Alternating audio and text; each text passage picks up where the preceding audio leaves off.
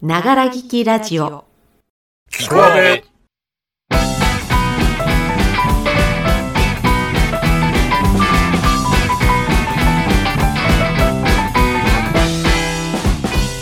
皆様おはこんばんちは。阿部の A です。本日は週の真ん中水曜日。真ん中も夕焼けにゃんにゃんでございます。いや ございませんよね ということで今ポカーンとしたあなたもピンときたあなたもどうぞ本日も最後までお付き合いください。それでは参りましょう。聞くあべスタートです。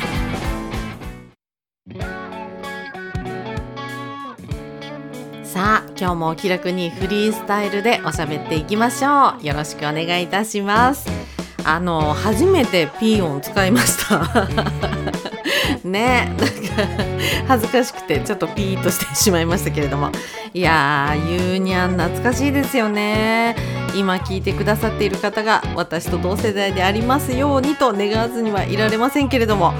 1980年代の話ですからね。そりゃ生まれてないって方もいらっしゃいますよね。ジェネギャジェネギャ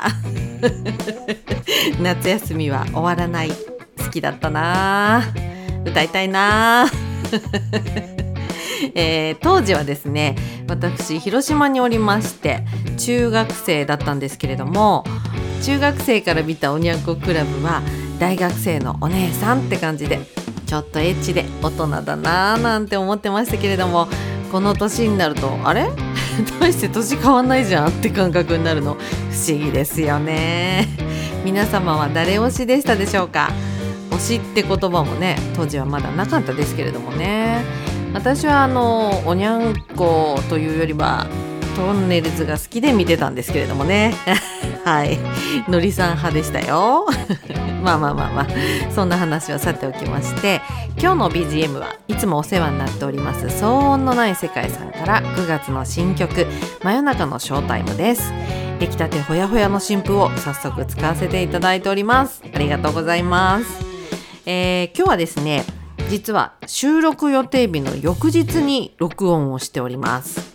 話したいことややりたい企画はたくさんあって昨日も一丁やるかなんて思っていたんですけれどどうにもしんどい。もうね天気もどんよりして気分も乗らない。もう義務感でやるのもちょっと違うなと思って昨日はサボっておりました。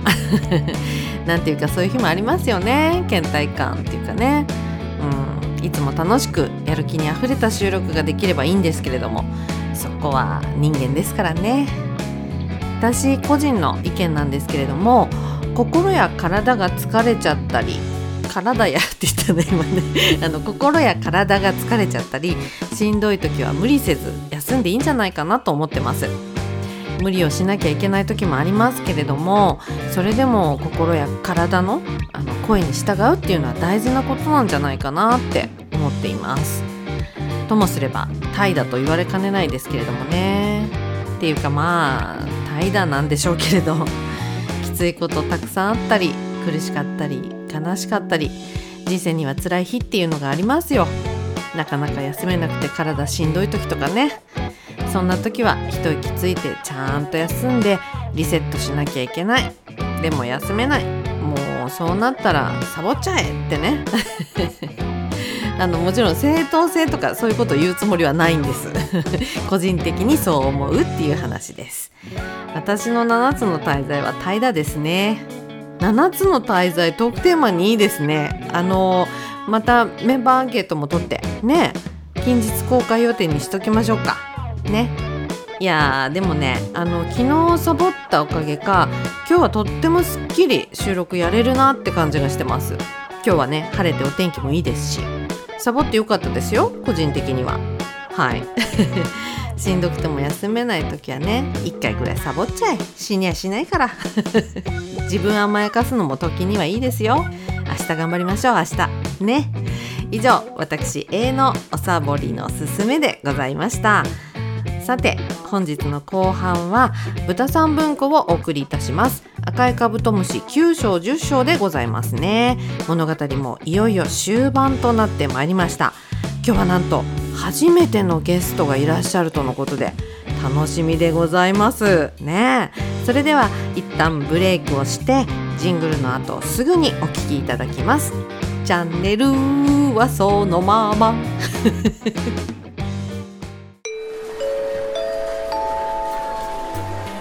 本日は彦阿部をご拝聴いただきまして誠にありがとうございますメンバーの個性あふれるコーナーためになる話をしないフリートークぜひこの機会にお聞き逃しなくこの後も彦阿部でながら聞きをお楽しみくださいませ。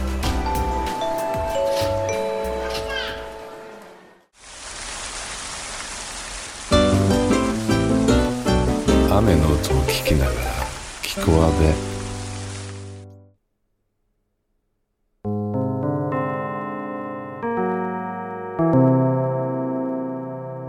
赤いカブトムシ。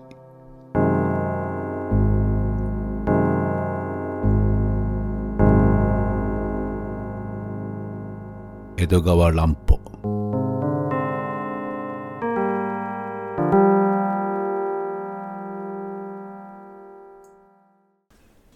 少年探偵団の小林団長と団員の木村くんと優子ちゃんと井上くんとのろちゃんの5人が魔法博士の暗号を解いて世田谷区の外れの寂しい原っぱにあるホラー穴へ入っていくとコンクリートの丸い部屋に閉じ込められ上から重い鉄の蓋がじりじりと下がってきました。鉄の蓋には隙間がないからそのまま下がってきたら大変です。みんな押しつぶされて死んでしまうに決まっているのです。臆病者のノロちゃんや女の子の優子ちゃんは、わーわーと泣き出してしまいました。しかし、団長の小林くんはしっかりしていました。忙しく頭を働かせて、どうしたらみんなが助かるかということを一生懸命に考えました。魔法博士は人殺しなんかするはずがない。こんな恐ろしい目に合わせて僕たちの勇気と知恵を試しているんだ。それなら知恵を働かせたらどこかに逃げ道があるのかもしれません。そこで小林くんは懐中電灯を持ったまま丸い部屋の周りをぐるっと這い回りコンクリートの壁を調べてみました。するとコンクリートの壁に60センチ四方ほどの四角な切れ目がついているのを見つけました。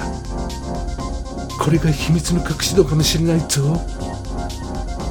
力いっぱい押してみましたがびくともしません。どこかにこれを開く仕掛けがあるに違いない。小林くんは素早くその辺を見回しました。四角な切れ目から少し離れた壁の上の方にコンクリートが小さく膨らんだところがあります。よく調べてみるとそのぼっちはコンクリート色に塗った金物であることが分かりました。ああそうだ。鉄の蓋が下まで降りたら僕たちが死んでしまうから下まで降りないうちに逃げ出せる仕掛けになっているのだ。鉄の蓋がこのぼっちのところを通るとぼっちが押される。そうすると秘密の戸が外へ開くようになっているのだ。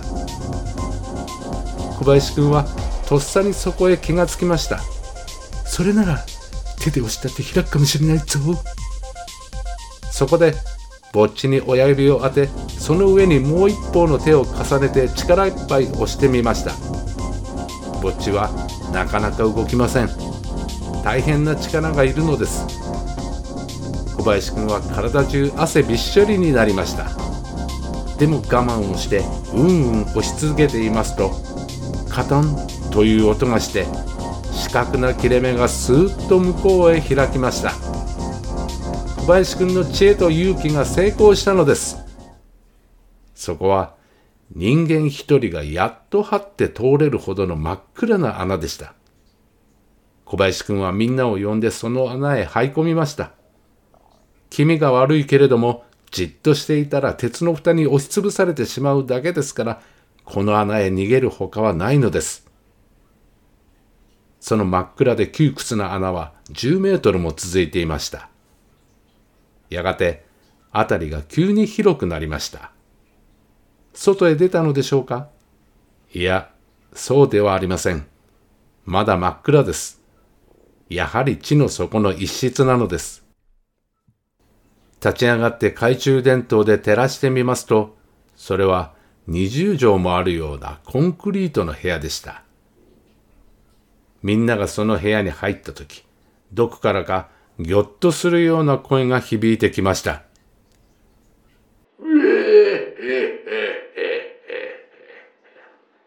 感心感心とうとう危ないところを抜け出したねだがまだこれでおしまいじゃないよわしの手紙には恐ろしい万人に注意せよと書いてあった。第一は大虎。第二は鉄の蓋。さて第三の番人は何だろうね。おしまいほど恐ろしい奴が控えているからね。用心するがいいよ。魔法博士の声です。どこから聞こえてくるのか分かりません。きっと天井の隅にラウドスピーカーでも仕掛けてあるのでしょう。5人は一塊になってお互いの体を抱き合ってじっとしていました。ノロちゃんの体がガタガタ震えているのがよくわかります。あれ？なんだろう？何か動いているよ。木村くんが向こうの床を指さして叫びました。懐中電灯の光がさっとその方を照らします。するとそこに、なんだか気味の悪いことが起こっていました。地の底から妙なものがむくむくと現れてきたのです。丸い頭のようなものが出てきました。それがみるみる大きくなります。穴も何もないコンクリートの床からむくむくと上がってくるのです。子供くらいの大きさになりました。大人くらいになりました。大人の倍になりました。大人の3倍になりました大きな頭の真っ青な体ののっぺらぼうな怪物ですそれがきりもなく大きくなっていくのです卵に目と口をつけたようなおかしなやつです。それが見る間にだんだん大きくなり大人の3倍もあるような大入道になってしまいました。そして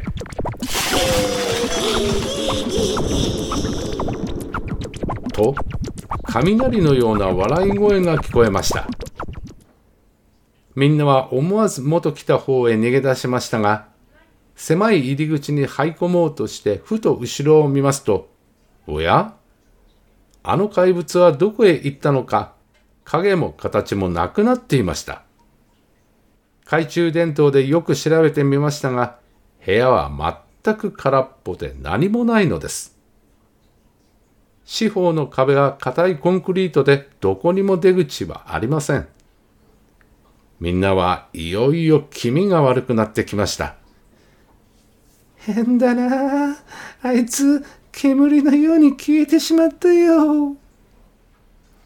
のろちゃんが頓強な声で言いました。あ、ほら、何か動いてる。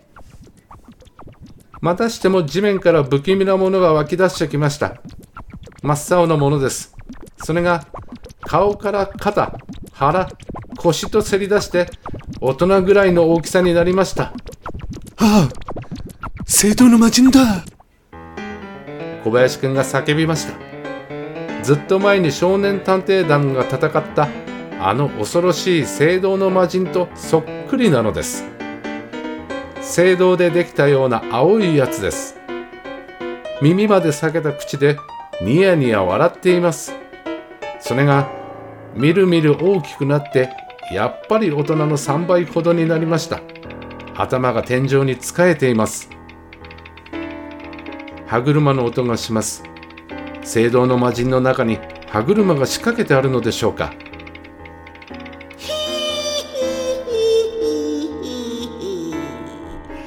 チンペラどもよく来たな。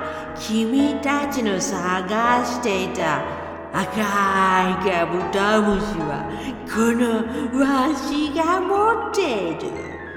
ほらここにあるよ。真っ青な巨人は恐ろしい声でそう言うと耳まで裂けた口をパックリ開けました。三日月型の真っ黒なホラー穴のような口です。その口からペロペロと赤い舌を出しました。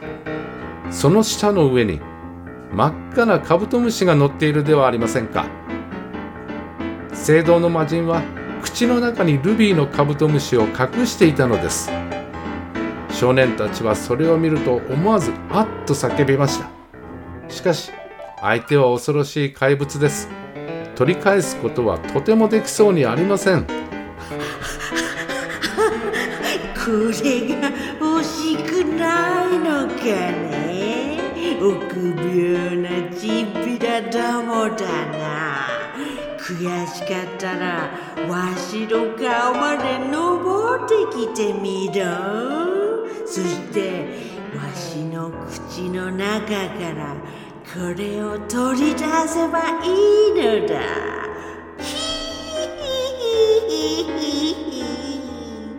その勇気が君たちにあるかね？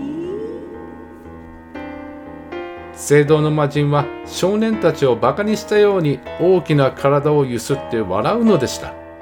ちくしょうみんな来たまえ。お父さんから剣道を習っている井上一郎君はそう叫ぶといきなり怪物の右の足にしがみついていきました。相手は大人の3倍もある巨人です。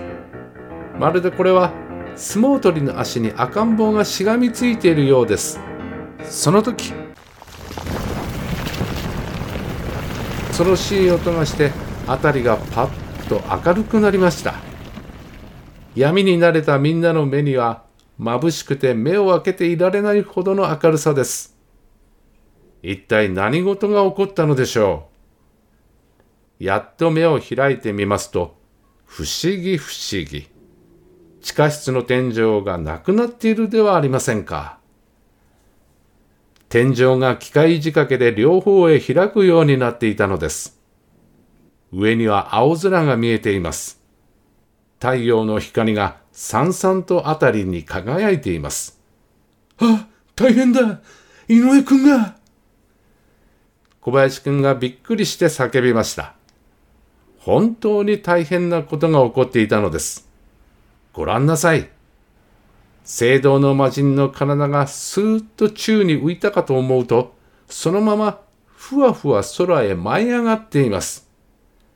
足にしがみついた井上くんも一緒に連れたままです。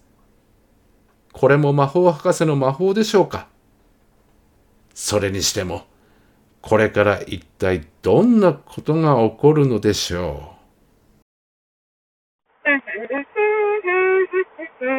え、何それ？いや、だから何それ？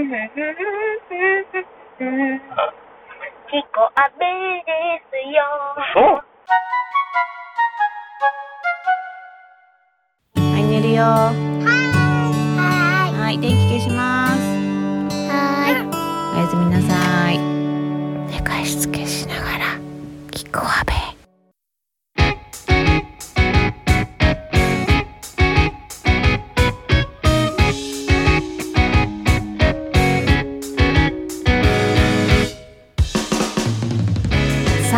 いう間にエンディングのお時間です。ながら劇ラジオキコアベ本日も最後までお付き合いいただきましてありがとうございました。豚さん文庫はリボンヌさんが登場しましたね。コーナー間のゲスト出演いかがでしたでしょうか？ぜひいいねやフォローもよろしくお願いいたします。来週のキコアベは何でも実況するマン J さんのコーナーをお送りいたします。お楽しみに。それでは皆様お体健康には十分お気をつけてお過ごしください。僕らはとても不完全な存在だし何から何まで要領よくうまくやることなんて不可能だ。不得意な人には不得意な人のスタイルがあるべきなのだ。自分のスタイルを持って私なりに頑張ります。サンキュー春樹村上。ではまた来週水曜日にお会いいたしましょう。ごきげんよう。バイチャ